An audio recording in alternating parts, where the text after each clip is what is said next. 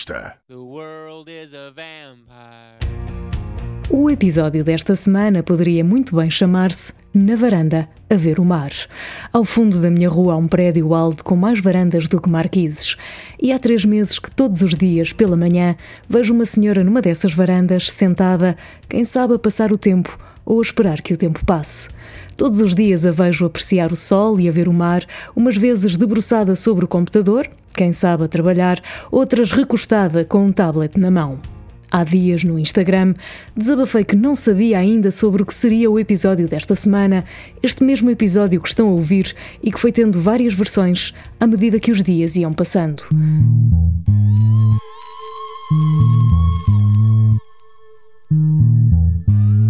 De um retrato cru e doloroso do racismo em Portugal a um plácido novo normal.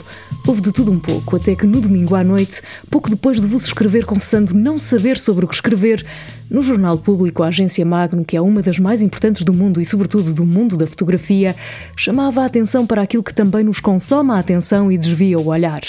O limite do ângulo das notícias, focadas naquilo que é mais urgente, como se as urgências do mundo começassem e acabassem no nosso umbigo ou no fenómeno Covid.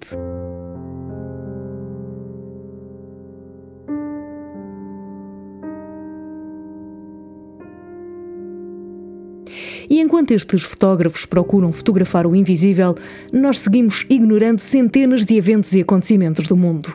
Nesta era de tablets e computadores, mas principalmente neste período de confinamento e layoff, são estas as ferramentas que nos ligam ao mundo, esse mundo que sabemos está lá fora. E apesar de se ter auto-interrompido, não parou. Apesar de estar suspenso para muitas pessoas, quem sabe até para a senhora que todos os dias se senta na varanda a ver o mar e do layoff que evita o pior, aos pedidos forçados de férias que aceitamos só porque sim e contratos que não vão ser renovados, há empresas que estão a sangrar e outras que se vão esvair em sangue. E isto é algo que os fotógrafos da Magnum comparam à crise de 2008, imaginando que alguns dos lugares que pretendiam documentar vão estar diferentes, que já estão diferentes e que vão ser ainda mais diferentes quando tudo isto acabar. Vai acabar? O medo está à espreita e o pior começa agora. Todos juntos e prontos a trabalhar, porque se acabaram as provisões de quem vive mês a mês. O pior é que não há solução à vista. Nos bairros mais desfavorecidos, há equipas que batem às portas para saber quais são as necessidades, sabendo que não as vão satisfazer entre as juntas de freguesia que vão distribuindo almoços e as câmaras municipais que fornecem alimentos, há mais para conhecer que os temas quentes nos deixam ignorar. As necessidades agudizam-se. Os meninos, esses que estão nos bairros desfavorecidos, não têm escola, como muitos meninos, mas estes meninos, ao contrário de muitos outros, não têm um tablet, como o desta senhora que vejo todos os dias na varanda, ou sequer um computador para ver os trabalhos que os professores, também em casa, enviam para o seu e-mail ou para o e-mail dos pais. Os pais, principalmente nos bairros desfavorecidos, também não podem ver o e-mail. Muitos não têm e-mail e os que têm muitas vezes não têm tablet para o consultar.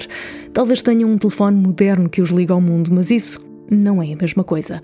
Quem o afirmou foi uma das minhas alunas na universidade a quem perguntei se precisava de ajuda porque tinha trabalhos em atraso. Explicou que o seu computador avariou, mas que estava a acompanhar a matéria e que não fazia os exercícios recomendados porque, sabe, professora, no telefone não é a mesma coisa. E não é. No telefone não vemos o mundo como ele realmente se apresenta. No telefone estamos a ver o mundo que nos querem mostrar. Cruzamos-nos com notícias falsas que sites inventados distribuem, corpos idílicos que nenhum cirurgião plástico consegue imitar, ou vidas perfeitas de quem, desligando a câmara, grita, esbraceja ou arranca cabelos, porque na privacidade da nossa casa vale tudo. Este é um mundo filtrado por um algoritmo qualquer ou um funcionário debruçado sobre um computador a selecionar os destaques do dia e que, perante a agonia Covid, deixou muitos temas escapar. É caso para perguntar: estará ele sentado numa varanda a ver o mar?